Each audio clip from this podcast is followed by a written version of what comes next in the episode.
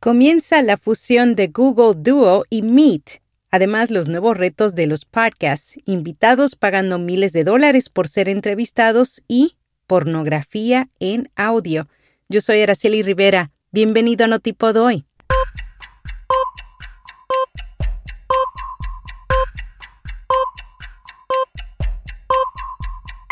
Notipod hoy. Un resumen diario de las tendencias del podcasting. Hindenburg te invita al webinar Introducción a la edición de podcast este 9 de agosto. El evento de una hora está diseñado para equiparte con el conocimiento técnico básico de cómo grabar, editar y publicar un segmento de audio en los formatos narrativos más populares de la actualidad. Para inscribirte y participar completamente gratis, sigue el enlace en las notas. Google anunció en noviembre que cerraría Hangouts a favor de Google Chat. Ahora acaba de iniciar otro cambio de interés para creadores. Google Duo, su servicio de chat de video que compite con Zoom, arrancó su proceso de fusión con Google Meet. Esta es una herramienta muy usada en el podcasting para grabar entrevistas a la distancia. Google está moviendo todas las funciones de Meet a la aplicación Duo. El plan es convertirlas en la nueva y actualizada aplicación Google Meet, que ahora tiene un nuevo logo verde. Google lanzó hoy una actualización de la aplicación Duo para Android e iOS. Debido a que Duo cuenta con las capacidades de reunión de Meet, no hay ninguna actualización funcional importante, sin embargo, se necesitará una cuenta de Google para utilizarlo. Antes solo se necesitaba un número de teléfono. Si empleas Google Meet o Duo no tienes que hacer nada por ahora. La aplicación Duo seguirá funcionando con las llamadas y la antigua aplicación Meet seguirá funcionando. Sin embargo, si cambias a la aplicación Duo actual en iPhone, iPad y Android, no tendrás que instalar nada nuevo cuando Google decida cerrar la antigua aplicación Meet.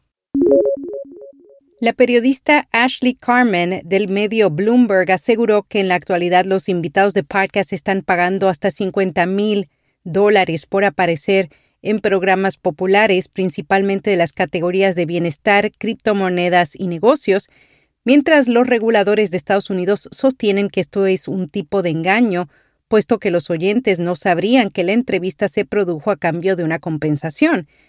En el artículo también reveló que existen plataformas en línea como Guestio que han recaudado más de un millón por servir de intermediario en las apariciones de invitados pagados.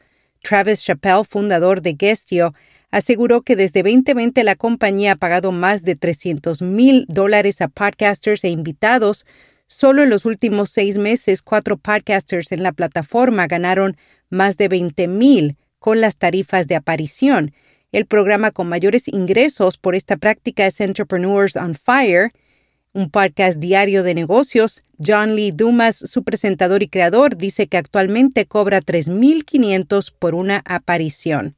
Por otra parte, según información compartida por The Post, en Spotify, al realizar varias búsquedas rápidas usando términos obscenos, la aplicación muestra varias listas de reproducción, las cuales incluyen imágenes pornográficas y actos sexuales explícitos.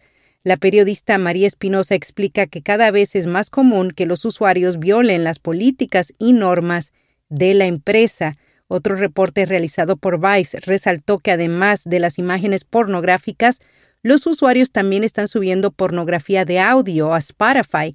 Esta categoría incluye registros de usuarios leyendo contenido erótico o haciendo sonidos que están diseñados para excitar sexualmente. El medio Merca 2.0 se contactó con la compañía sueca y no obtuvo respuestas.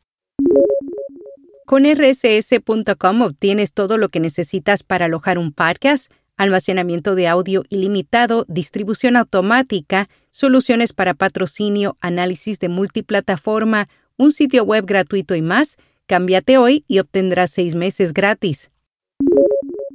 El consumo de audiolibros en España aumenta un 77% durante los meses de verano.